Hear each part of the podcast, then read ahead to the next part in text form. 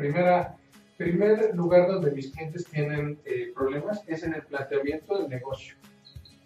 Es decir, no está planteado el negocio para generar utilidad. Entonces, el costo del auto está mal, el, eh, eh, el lugar donde lo consiguen no consideran los impuestos, este, no está planteado el negocio de tal manera que tenga rentabilidad. No tienen al cliente correcto, batallan mucho con el cliente. No, no me creían cuántas agencias aduanales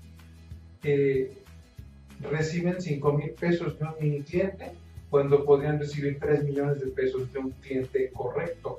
O sea, le están vendiendo al cliente incorrecto y eso es un planteamiento incorrecto del negocio.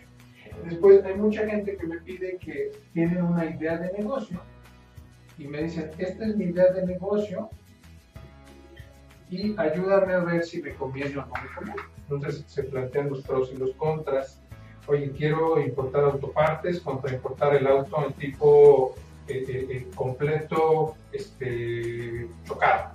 En el caso de ustedes hay dos planteamientos principales. El planteamiento de lo importo completo en subasta, en choque, etcétera, o importo las partes en cuyo caso son dos esquemas totalmente distintos, dos esquemas de importación totalmente distintos. Entonces mucha gente lo que me dice es, oye, te doy, tengo tres ideas de negocio, ¿me ayudas a, encontrar la que sea más rentable? Entonces ahí empezamos en un debate de qué te gusta, eh, cómo lo has hecho, etcétera, etcétera. Lo otro que tienen es el, el, el asunto de los proveedores o la importación.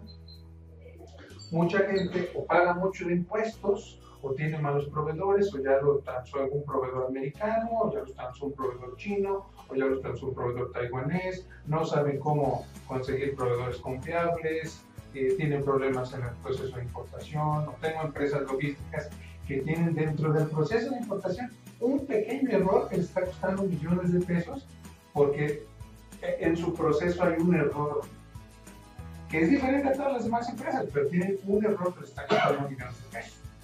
Eh, el otro que tienen las empresas, eh, eh, ah bueno, también hay mucho en, el asunto de la aduana y los,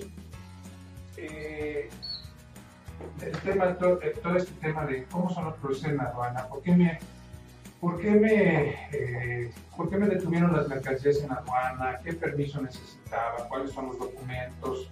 ¿no? hay otras empresas que tienen problema por el lado de la producción, creo que no es su caso. Ustedes son comercialización como tal. Y otras empresas que me piden asesoría en el caso de la venta y el marketing. No me llegan los clientes. ¿no? Esos son como los seis eh, posibles aspectos en los cuales quizá nos podríamos derivar un poquito.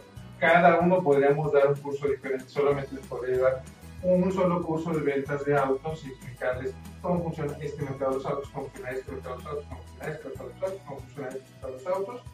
Por ejemplo, en los autos hay cerca de 15 o 16 mercados diferentes. Quien compra autos nuevos, quien compra autos por inversión, quien eh, compra flotillas de autos, este, eh, empresas que lo utilizan para servicios En hay una diversidad de, de mercados. Cada uno sería una venta diferente. Entonces, yo normalmente siempre les pregunto, por eso explico esto, para que